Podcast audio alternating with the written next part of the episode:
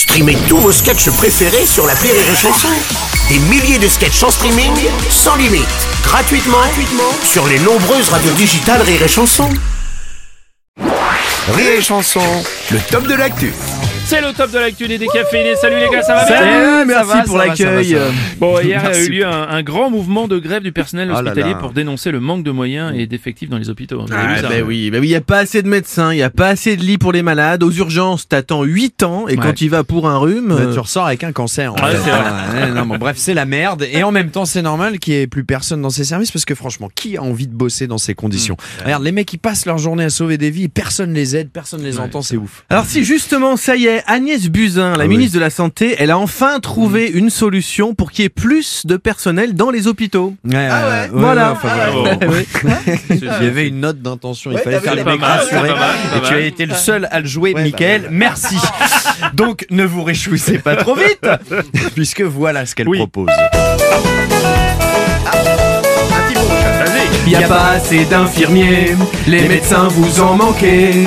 Les gens attendent 6h30. Ils meurent dans la salle d'attente. Ça craint pour l'hôpital. Ça craint à l'hôpital.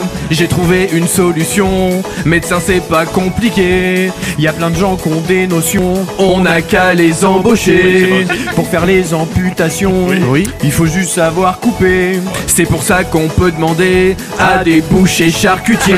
Ça, c'est bon pour l'hôpital. C'est bon pour l'hôpital. On va demander aux de plâtrer les bras cassés.